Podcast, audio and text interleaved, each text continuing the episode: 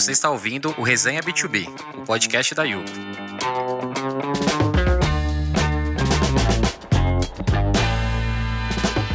A cada episódio, um host e dois convidados diferentes compartilham seus aprendizados e experiências para ajudar a sua empresa a crescer e se manter sempre atualizada. Olá, bem-vindo ao Resenha B2B, o cast da Yugo que vai te ajudar a simplificar o universo financeiro. Eu sou o Davi Magaldi, coordenador de vendas aqui na Yugo e seu host da semana. Aqui comigo estão o Rodrigo Batella, head de finanças e pagamentos da Take Blip, e o Gustavo Castro, superintendente de estratégia na Yugo. E hoje o bate-papo é sobre a evolução das formas de pagamento e seus impactos nos negócios. Rodrigo Gustavo, obrigado pela presença de vocês. E nosso episódio de hoje Primeiro, gostaria de pedir para que vocês se apresentassem para a nossa audiência, por favor. Olá, pessoal. Acho que, é, primeiramente, é, gostaria de dizer que é um prazer participar do Resenha B2B. Eu faço parte do time de estratégia de, da Yugo. Nós somos responsáveis pelas frentes de novos negócios, fusões, aquisições e projetos especiais da companhia. Estamos bastante envolvidos nessas iniciativas relacionadas a transformações uh, que vivemos no meio de pagamento e, e, acho que é, é muito bacana participar do resenha B2B hoje. Muito bem. Eu sou Rodrigo, já fui apresentado. Estou falando de Belo Horizonte. Eu tenho uma vantagem em frente a vocês, que eu já tenho 51 anos de idade. Então, quando você fala de transformação, o tempo me prevalece, porque eu passei por muita coisa já no meio de pagamento, desenvolvendo produto, tentando achar um caminho mais curto, trazendo mais usabilidade para usuários que consomem algum tipo de aplicação. E estou muito feliz de estar aqui na tentativa de poder agregar e contribuir um pouco para esse conteúdo tão atual que é meio de pagamento. Muito obrigado, gente, pela apresentação. E falando agora sobre transformação digital, né, a gente sabe que, que a pandemia ela pressionou muitas empresas a se digitalizarem, né? Então, é, muitos comerciantes que operavam aí no mundo físico, né, se viram obrigados a, a migrar para o mundo online. Uma das coisas que eu acho que acaba passando despercebido, né, quando a gente fala nesse desse processo, é também essa transformação que o, o meio de pagamento, né, forma de, de pagamento, ela, ela também passa por exemplo, as maquininhas de cartão, né? Elas acabaram se perdendo, né, dentro dessa migração e as pessoas elas não se dão conta disso. Eu gostaria que vocês comentassem um pouco, né, sobre essa transição desses pagamentos para o, esse meio digital e como que isso tem sido feito no mercado. Ah, legal. É, ótima pergunta. Essa é uma tendência que já vem acontecendo faz alguns anos, né? E isso não acontece apenas no Brasil. Acho que o que a pandemia fez foi acelerar é, essa migração. E acho que no pós-pandemia, acho que a nosso ver, esse ritmo de digitalização do comércio vai continuar super acelerado. E aí, principalmente no mercado de pagamentos, essa tendência não é diferente. Acho que novos produtos, novos serviços é, e uma nova forma de se fazer negócio é, está sendo criado dentro desse novo processo de transformação digital. Eu acho que oportunidades aparecem de todos os lados. aparecem para quem está aí na indústria de meio de pagamentos, que, que, que, é o nosso caso, mas oportunidades também, novas oportunidades aí dentro desse mundo digital aparecerão para todos os lados aí, tanto para quem está comercializando ou transacionando ou vendendo algo, como para o nosso lado aí, que a gente processa esse pagamento, bem como outros players que prestam serviços né, nessa cadeia. Então é, é, um novo mercado, um novo horizonte aí que é criado para todos dentro desse ecossistema. Pô, quem sou eu para discordar? Eu acho que quando a gente fala de olhando para trás e para frente, eu fico muito feliz de estar tá passando por isso tudo hoje, porque eu tenho muita crença que vai se evoluir muito nos próximos cinco anos, muito mais do que a gente viu a evolução nos últimos 20. Concordo quando vocês comentam que esse processo de massificação de meio de pagamento e migrando cada vez mais para o digital já deixou de ser tendência há muito tempo e é uma realidade. E se a gente olhar para trás, fica muito fácil reconhecer os pilares que levaram a gente a chegar onde a gente está não necessariamente relacionados a empresas que trabalham no mundo financeiro.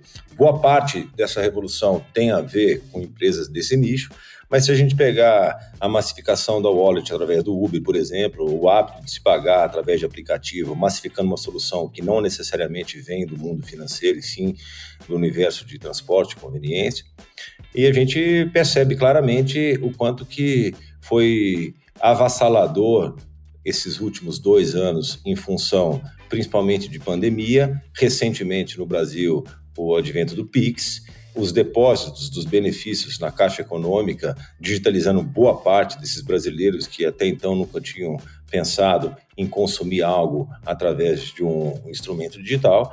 E quando a gente coloca isso tudo junto, olhando para frente, vendo a própria intervenção do Banco Central dentro do contexto do próprio WhatsApp Payments, fica latente o futuro próximo que a gente está vivendo com relação à inovação e à evolução desse processo de pagamento, invariavelmente migrando para o digital.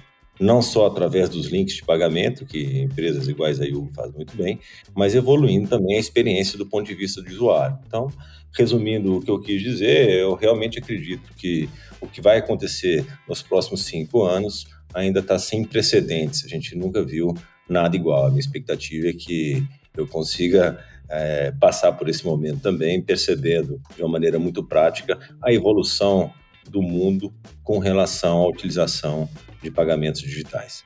Pegando o gancho, né, até desse ponto que, que você citou sobre link de pagamento, a gente tem um número bem expressivo que a gente vê um crescimento em torno de 2 mil por cento né, na utilização desses links de pagamento. Então, isso realmente mostra essa transformação digital né, no, no consumo das pessoas.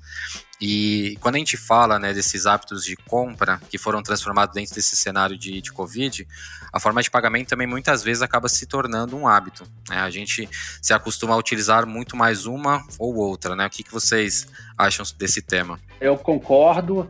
Acho que o melhor exemplo é, desse novo hábito, dessa transformação, é a adoção do Pix, né? Que tem sido super rápida e ele foi recentemente é, criado e aprovado pelo Banco Central. Mas não, não apenas o Pix, né, mas o maior acesso às carteiras digitais, aos cartões de crédito. Acho que o processo de bancarização da população reforça também essas formas de pagamento e esse hábito. É, e a mudança do, do, hábito, né? Hoje em dia, acho que as pessoas cada vez mais têm acesso a produtos financeiros, têm acesso a cartões de crédito, e aí quando a gente fala de cartões de crédito, a gente fala de programas de pontos, milhagens, cashback. Então, eu acredito que, de fato, torna-se um hábito de utilização de uma forma de meio de pagamento. E aí, isso pode ser uma questão pessoal, mas também existem formas de pagamento que têm maior ou menor aderência a um tipo de mercado né? Então, acho que dependendo do, do ambiente que nós estejamos transacionando, eu tenho maior aderência a cartão em detrimento do Pix ou vice-versa. Eu acho que essas são as variáveis aí dentro da forma de como eu vejo a mudança de hábitos da sociedade na utilização de meios de pagamento. Do ponto de vista do cliente, né, é importante ter a, a disponibilidade para oferecer todas essas formas e isso ficar muito a critério também do, da parte que faz o pagamento, seja ela optando por uma forma ou, ou por outra. Acaba que o, o cliente acaba determinando muito a tendência das coisas. E, e, a hora que a gente fala em tendência, e já também, assim como você, levando um pouco para o lado pessoal, o que eu acredito é que a tendência caminha muito em paralelo com os hábitos de consumo e de relacionamento já existentes hoje através dos canais que com mais frequência são consumidos pela população. Quando a gente fala de canal e de população e de massificação, no caso do Brasil, o WhatsApp é o grande destaque. E me chamou atenção recentemente, eu li uma matéria da Gartner falando que até 2025, 80% das organizações que fazem atendimento ao cliente têm intenção de diminuir, diminuir não descontinuar, né, mas desfavorecer um pouco a visão de, de SDK, de aplicativos nativos em favor de mensageria. E quando eu, eu analiso e paro para pensar num estudo igual a esse, a, a grande verdade é que isso, na prática, já vem acontecendo Mais uma vez, referenciando a idade, eu sou de uma época que existia aquelas listas de, de telefonia lá, página amarela. Eu já cansei de procurar empresa através de anúncio em negrito, analógico. Naturalmente, a internet mudou isso tudo, rapidamente levando isso tudo para a camada de, de, sites e, aplicações baseadas em HTML, em web, e vi também um deslocamento massivo para o mundo de aplicação. E hoje, o, o, que eu venho percebendo é que cada vez mais boa parte desses fluxos de conversação, dessas jornadas de aquisição, elas acabam migrando para mensageria. Tem sido muito comum e cada vez mais comum as pessoas buscarem esse tipo de, de relacionamento é, mercantil através do canal que melhor lhe favorece. Mais uma vez, referenciando o WhatsApp em função da expressividade no Brasil, mas está longe de ser só ele o grande aplicativo, o grande canal de mensageria para favorecer esse tipo de, de solução. Então, eu tenho uma crença também pessoal que cada vez mais a gente vai deslocar as relações mercantis para o ambiente que é mais conveniente para o consumidor final. E, naturalmente, a gente percebe, sim, um deslocamento de ações que eram feitas é, especificamente através de aplicativos, deslocando, é, complementando, seja aquisição, engajamento, recuperação, através de canais de mensageria. Então, eu acho que daqui para frente a gente vai ouvir com muito mais frequência aquele termo conventional commerce onde as pessoas e as empresas passam a se relacionar entre si, não dependendo necessariamente de um hardware, de uma máquina para poder, de uma maquininha, no caso, para poder realizar esse tipo de operação. Muito bom. E a gente percebe, né, que realmente existe essa, essa mudança no perfil desse do consumidor, né? Antes era um nicho que era muito dominado ali por consumidores millennials, porém a, esse momento que a gente passa hoje, momento de, de pandemia, acabou acelerando a entrada de um novo público também dentro dessas compras online e desse novo comportamento também de consumo. E se a gente parar para pensar nesses novos consumidores online, tem dados que mostram que mais da metade são mulheres e com mais de 40 anos, né, e com um bom nível escolar. Então não tem como dizer que essas pessoas elas não compravam antes né, da pandemia por falta de acesso à internet ou smartphone. É muito mais uma questão de, de costume, né? Como você falou, de, de utilizar mais ou menos os, os meios analógicos. Mas agora a gente já está há mais de um ano e meio né, dentro dessa transformação digital mais acelerada por conta da, da pandemia, etc. Então, hoje já dá para dizer que comprar online já se tornou um hábito ou uma rotina para esses novos consumidores? Eu diria sim, e é algo definitivo. Acho que as gerações vão se familiarizando com transações e pagamentos online. Acho que, nesse sentido, serviços e produtos vão sendo criados para atendê-los, ou seja, você tem uma segmentação também de serviços e produtos que atendam essas gerações uh, de forma online, facilitando a experiência de consumo desses clientes, criando as soluções para esses clientes. Então, acho que é uma evolução, né? Hoje, você, como mencionou, você era uma, uma tendência de millennials, hoje a gente está vendo aí é, mulheres na, na, na, faixa dos 40, e eu acho que você vai ter uma clusterização no mercado de você cada vez ter um volume maior de clientes transacionando online. É, acho que, mais uma vez, onde se gera oportunidades para atores no, no, no, atendimento desses clientes, né? Então, acho que nós teremos aí criação de produtos e criação de serviços para diferentes gerações, sempre, acho que com o objetivo de, de melhorar a, a experiência de consumo desses novos consumidores. É, basta ir para a mídia. Hoje, o Mercado Livre é a empresa mais valiosa da América Latina. E isso não foi conquistado à toa, sem desonrar todo o mérito que a empresa tem na distribuição logística, na arquitetura de, de informação para conseguir me entregar o que eu comprei com dois, três dias, mostra claramente que essa tendência é irreversível. As pessoas que não compravam online passaram a consumir. Eu nunca fui um, um, um heavy user de e-commerce mas hoje é muito, com três cliques eu compro praticamente o que eu quiser e isso chega na minha casa com três dias, eu não preciso deslocar para lugar nenhum para poder obter esse bem. Então, a massificação do processo de aquisição via digital, sofrendo inclusive os benefícios, por incrível que pareça, né, do momento de pandemia igual esse, são avassaladores. A gente, eu acho que a gente não vai voltar mais ao estágio que a gente era antes disso tudo acontecer. E a grande tendência disso tudo foi apressar um movimento que talvez acontecesse daqui a, a 10, 12 anos para dois. Então, eu acredito muito na massificação do processo de aquisição através de canais digitais e existem vários fatores que contribuíram para a gente chegar no estágio que a gente está. E eu nem vou repetir cada um deles, porque eu acho que a gente já comentou bastante sobre isso nesse momento aqui. E aproveitando esse momento de digitalização do, do comércio como um todo, recentemente houve um anúncio né, do, do Bacen que está estudando criar um real digital, né, que é um passo importante para a modernização do mercado financeiro. E como que ele vai permitir também é, que a interação desse recurso, né, desse, desses valores, aconteça de uma maneira 100% eletrônica. Mas é importante ressaltar que isso não tem nada a ver com as criptomoedas, né? Seria uma moeda digital mesmo que diferente das criptomoedas, que são, além de serem totalmente digitais, elas não são emitidas por nenhum governo, o real digital tende a ser o dinheiro tradicional, porém em formato digital, emitido e administrado pelos bancos centrais e pelo, pelo governo do país. Tá? Isso traz a sensação de que, que o dinheiro físico ele vai acabar, né? mas eu queria ouvir de vocês qual que é a percepção com relação a isso. Vocês imaginam que dá para afirmar que o dinheiro físico vai deixar de existir ou vocês imaginam que ele vai ser mais uma, um modelo complementar ao dinheiro físico, né? O que a gente já utiliza dentro do, do nosso dia a dia. Vamos lá, eu acho que, a, acho que um exemplo é similar à, à questão do Pix, né? E, e da TED, DOC e o cheque. O dinheiro físico ele sempre vai existir, vai continuar existindo e é necessário.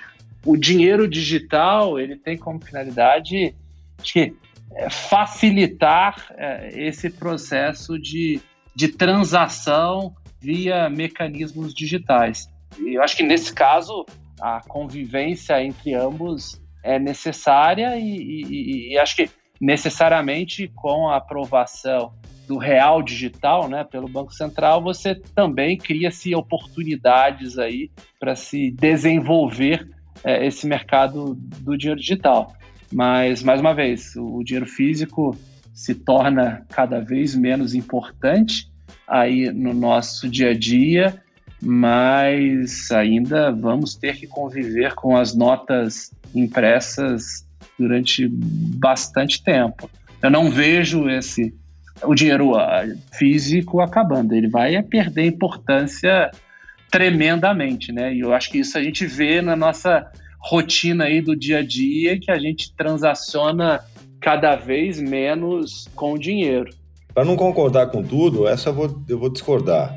Mas eu vou discordar de uma maneira polite, porque eu acho que o dinheiro vai acabar. Mas não sei te falar em quanto tempo. Então, eu estou concordando, meio que discordando de ti, porque eu vejo um mundo sem notas. Mas eu não sei, talvez eu não viva para presenciar. Eu acho que quando a gente remete para 10, 15 anos, eu concordo contigo. Acho que você está certo. Ele vai ganhar cada vez menos relevância em função do digital. Mas a hora que a gente projeta, sei lá, 20, 30, eu não acho que a gente tenha dinheiro físico ainda. Eu não. Enquanto estava te escutando falar, estava tentando trazer uma vantagem para ter dinheiro na carteira daqui a 30 anos, 20 anos.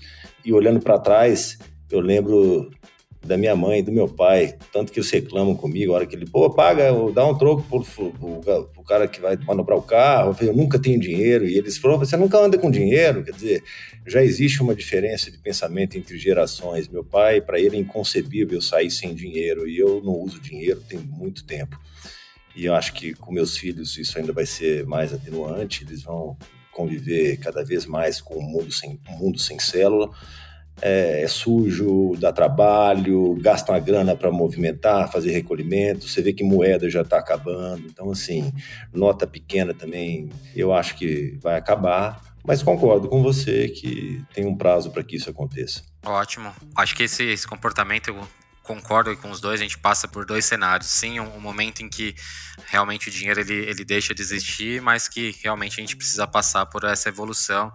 E nesse momento sou bem parecido com o Rodrigo. É muito difícil estar tá com dinheiro na carteira, é muito mais comum utilizar ali o cartão ou outras formas de, de recebimento.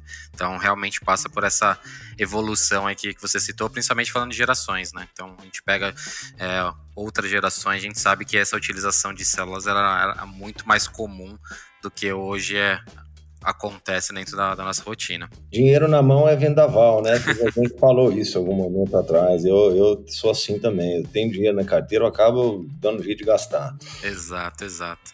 E é até legal porque quando a gente utiliza principalmente um cartão de débito, outras formas, a gente consegue até visualizar para onde que foi esse recurso. A gente sabe que existem inclusive aplicativos que te ajudam né, a saber como que você está utilizando esse recurso. E quando a gente fala de dinheiro físico, é muito mais difícil a gente ter esse acompanhamento. Acho que é, isso também passa por isso. Para aqueles que são muito organizados, né, é igual a empresa que tem que controlar o caixinha, né, dá um trabalho danado. E essa realidade se encaixa muito bem para aqueles mais organizados, onde lançam tudo numa planilha. Quer dizer, a hora que você distribui isso no digital, você tem o um histórico de para onde ele foi, facilitando bastante a conciliação dessa movimentação. Concordo, concordo. Não é, não é o meu caso, mas se aplica para boa parte dos brasileiros, eu acredito. Eu concordo aí, Rodrigo com você quando você fala que, que, o dinheiro vai, o dinheiro físico vai acabar, cara, e a, longo prazo eu concordo com você 100%. É, a gente vai... discordou concordando. É. Eu quis, eu falei, ah, vou discordar um pouco, tô, é, é. chato concordando com tudo aqui, eu vou botar uma pimenta na conversa. É, exatamente. e eu acho que tem um, um fator importante que a gente, eu não vejo,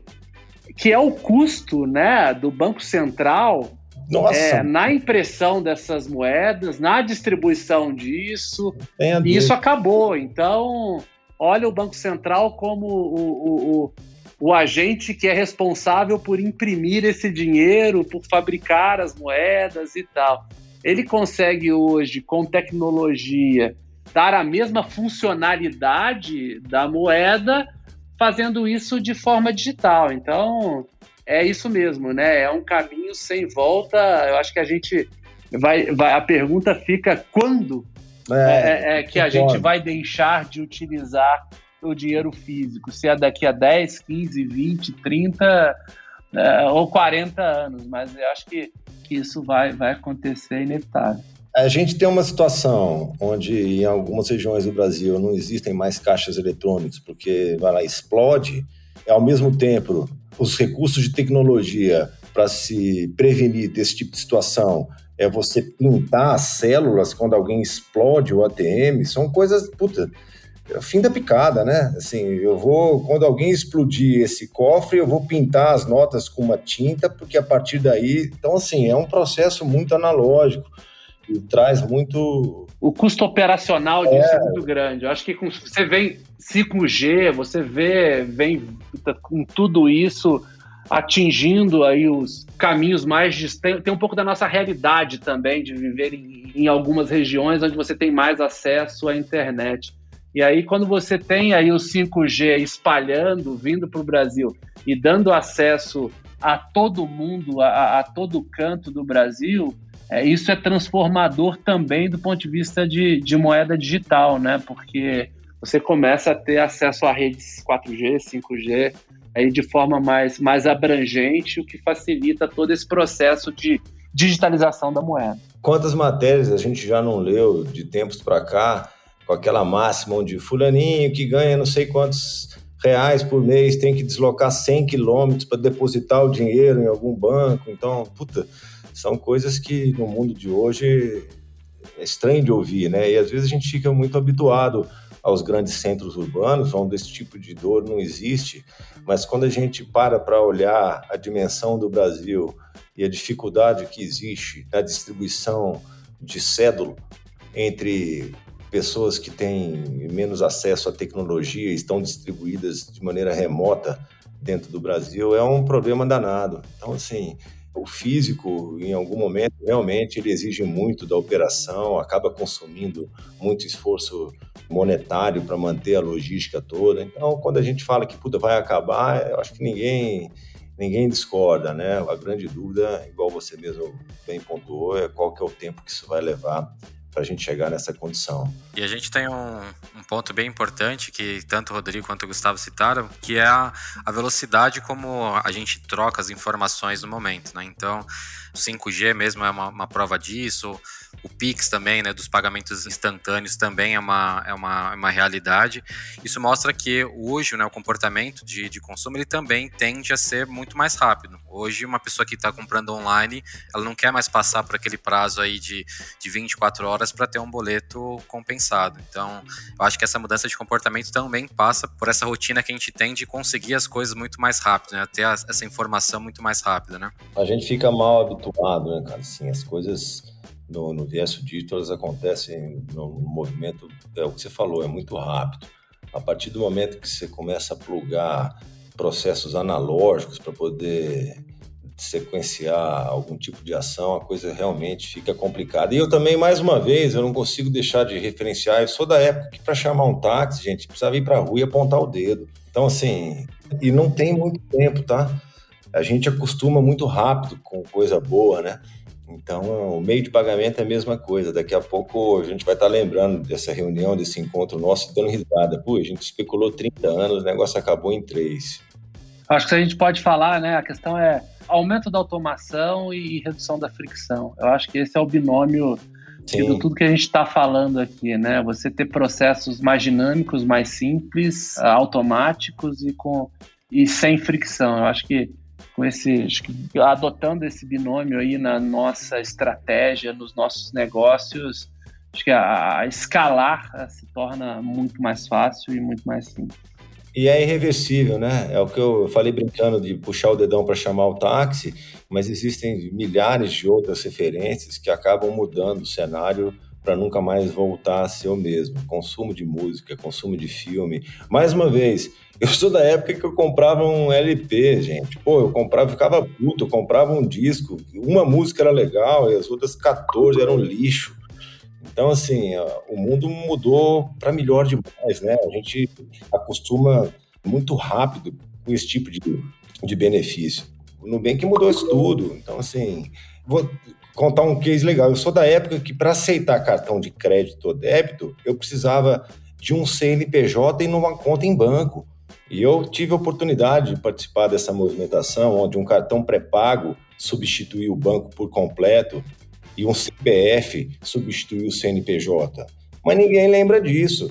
Então, isso tem três anos, quatro anos. Então, assim, o mundo é mais rápido que a gente. Quando a tecnologia chega assumindo um posicionamento novo, abocanhando uma oportunidade de fazer algo diferente e invariavelmente mais fácil, a coisa muda, não depende mais de lei, não depende mais de governo. Vocês lembram o Fuzue com o universo de taxistas, o tanto de briga que deu, puta, prefeitura, estado entrando no meio, não pega nada, porque a população adota aquilo para si e aí acabou.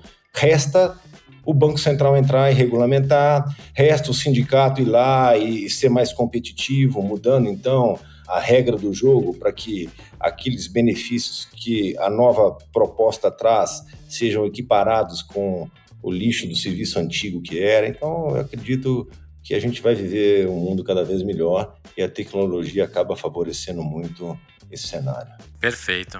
E até aproveitando, né, esse um tema que a gente já, já tocou um pouco mais no início, que é o Pix, né, que é um, um método novo aqui para a gente, mas que a gente sabe que em outros lugares, né, do mundo, já esse sistema, né, de pagamento instantâneo, ele já existe há um tempo. Né, a exemplo aí da China, Índia, que são as pioneiras na utilização desse tipo de sistema.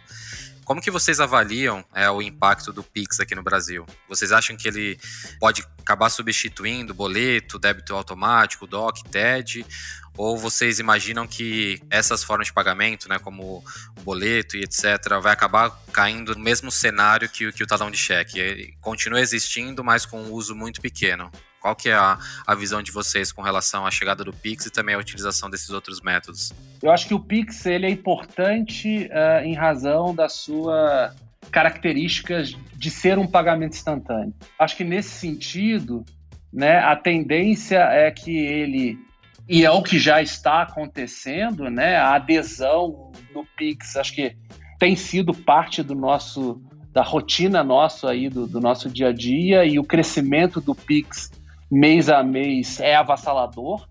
Uh, eu vejo o Pix convivendo com TED, DOC, mas a, a tendência é que essas formas de pagamento caiam em desuso.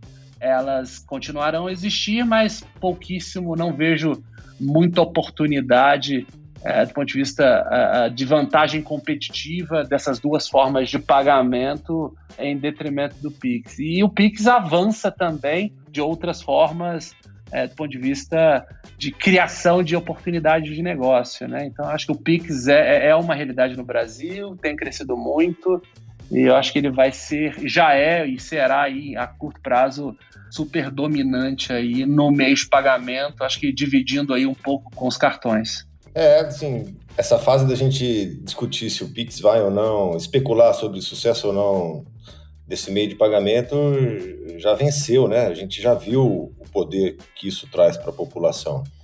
Substituindo num primeiro momento boa parte dos pagamentos de débito através dos cartões. Acho que o boleto caminha para a morte, sim, cada vez mais. Concordo quando você fala que vai conviver, eu acho que sempre vai, né? Sempre tem um resquíciozinho ali da turma que acaba utilizando. Mas com relação à movimentação de PIX frente ao resto dos modelos de pagamento, incluindo principalmente o crédito, eu acho que também vai ser um divisor de águas dentro desse cenário. Eh, as empresas que estão necessariamente com modelagem de negócio baseada em MDR para débito e crédito vão ter que repensar os seus modelos, levando isso para uma oferta de crédito via Pix. Isso já tem sido discutido, já tem data marcada para ser lançada. E quando a gente olha para frente e tentando enxergar as diretrizes do Banco Central. Recentemente eles comentaram sobre o real digital, a possibilidade de ter uma moeda 100% digital provida e emitida pelo próprio Banco Central também já é uma realidade. Mais uma vez eu remeto ao que eu falei antes, assim, acho que o que a gente vai presenciar nos próximos cinco anos mais uma vez coloca a gente numa situação sem precedentes com relação ao uso da tecnologia baseada essencialmente em gestão da informação, em tecnologia da informação, né?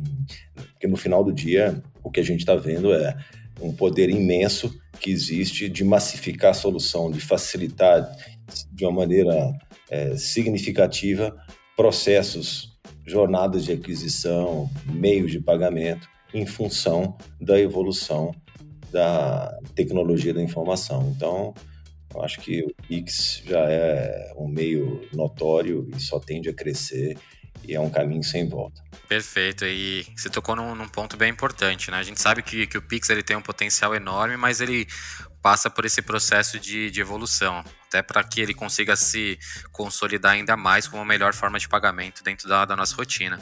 Até porque a gente sabe que o consumidor brasileiro ele está muito acostumado a trabalhar com, com vendas a prazo, né? Parcelamento, etc. O que, que vocês imaginam? Você acha que o Pix ele vai conseguir se adaptar para esse cenário, para esse comportamento do consumidor brasileiro? A meu ver, o Pix necessariamente atenderá à demanda desse consumo, né? Acho que a gente é, no Brasil tem características próprias aí de consumo e necessariamente, acho que o Pix, como eu já disse, tem que acompanhar essa dinâmica de consumo. De que forma o Banco Central pretende fazer isso? Acho que a gente tem visto aí as diversas formas de evolução do Pix e acho que certamente a gente não foge disso. Acho que o meio de pagamento sempre tem que, no final das contas, prover soluções para o consumidor. E no Pix, e nesse caso, não vai ser diferente. Concordo, o Banco Central já está fazendo isso, já está regulamentando todo o processo, já está super envolvido, já tem fóruns específicos para tratar o assunto, já faz publicações periódicas sobre o tema e já existe uma expectativa do mercado como um todo é, sobre as tendências que possivelmente vão surgir em função dessa proximidade do Banco Central nesse universo de pagamento digital. Então, não tenho nada que acrescentar ao que você falou, eu concordo 100% com o que você disse. Isso já está acontecendo e é um caminho sem volta. E quando a gente olha para esses novos meios de, de, pagamento e a evolução deles, dá para perceber que, que tudo gira em torno da praticidade. Né? O Rodrigo falou bem, hoje, para você conseguir efetuar uma compra, em dois, três cliques você já consegue comprar qualquer coisa recebendo em um prazo muito curto. E tudo isso também passa pela forma né, em que essas compras acontecem, colocando aí o celular como centro dessas compras. Né? Então, em poucos toques você consegue já ali escolher o que você precisa, localizar o produto, frete, etc. E o celular ele tem se tornado uma tendência para essas compras e isso a gente vê dentro do comportamento das análises que, que são feitas em qual é o, a ferramenta utilizada para essa compra. Vocês acham que essa utilização do smartphone, do celular dentro dessas compras, né, desse consumo, é algo que tende a crescer, ou seja, substituindo aí outros métodos como o próprio computador, ou vocês imaginam que isso é, é algo passageiro? Mais uma vez, né? A gente uh, compra através do celular, através do computador, é uma questão de hábito. Né? Necessariamente a gente está mais habituado, está com o celular sempre muito próximo aí no nosso dia a dia, então, consequentemente, acho que a tendência é que nós usemos a, a questão do celular, mas é uma questão de hábito. Eu acho que o mais importante, acho que do processo de, de compra online, é que ela seja cada vez mais simples, automatizada e sem fricção.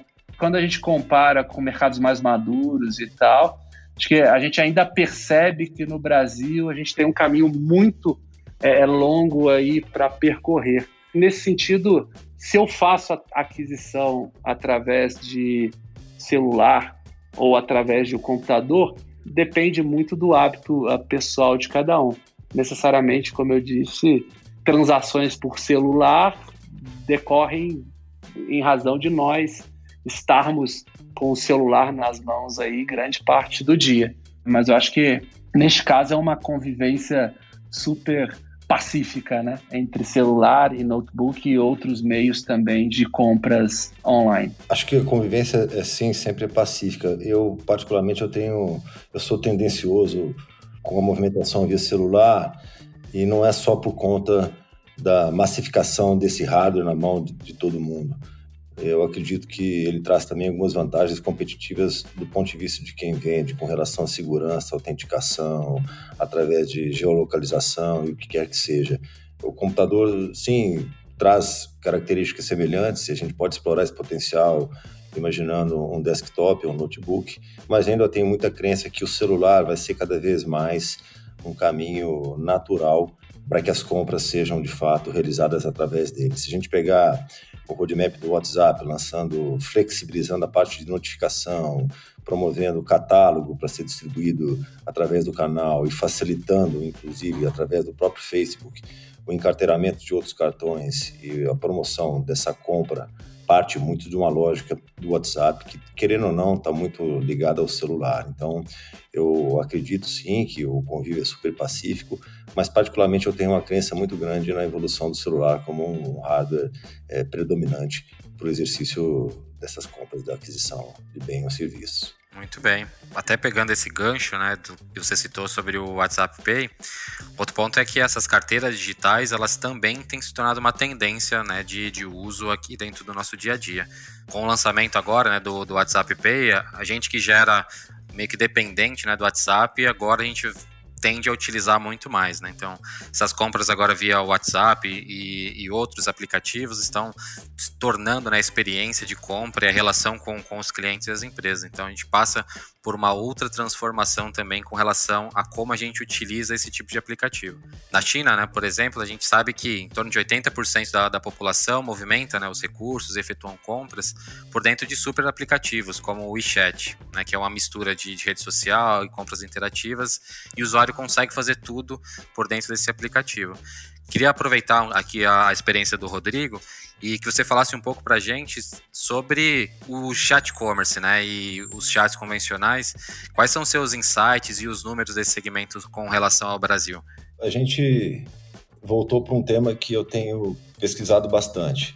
Quando eu falo que, ou eu especulo que eu tenho grandes expectativas sobre o conventional commerce, tem uma referência, uma proximidade muito grande com a utilização desse canal no Brasil.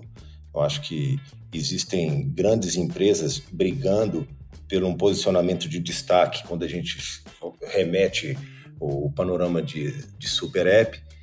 Magalu, AME, puta, Banco Inter, PagSeguro, PicPay, mas todos eles têm um enfrentamento muito grande com o canal WhatsApp, porque enquanto todos eles estão brigando por uma participação que 20, 30, 40% de share no máximo, o WhatsApp tem 98%, diferente da China, onde isso já está embedado dentro da solução de payments. É um pouco diferente os dois cenários, né? Eu não vou nem entrar no cenário chinês agora para poder considerar a não utilização do cartão e esse passo mais evolutivo para dentro do, do, dos SDKs, para dentro dos aplicativos. Mas, mais uma vez, eu referencio o comércio conversacional em função da alta aderência do público brasileiro em cima do canal WhatsApp de mensageria. Naturalmente, o roadmap de implantação do WhatsApp ele remete a uma experiência muito próxima que já existe hoje de relacionamento entre as pessoas, o que acaba facilitando bastante esse processo de adesão a hora que a gente coloca um fluxo de pagamento dentro de uma sequência de telas que já são amplamente utilizadas pela maioria da população. Então, eu acredito muito no poder das aplicações de mensageria para massificar ainda mais as soluções de pagamento. E mais uma vez, o link de pagamento facilita de uma maneira exorbitante esse processo.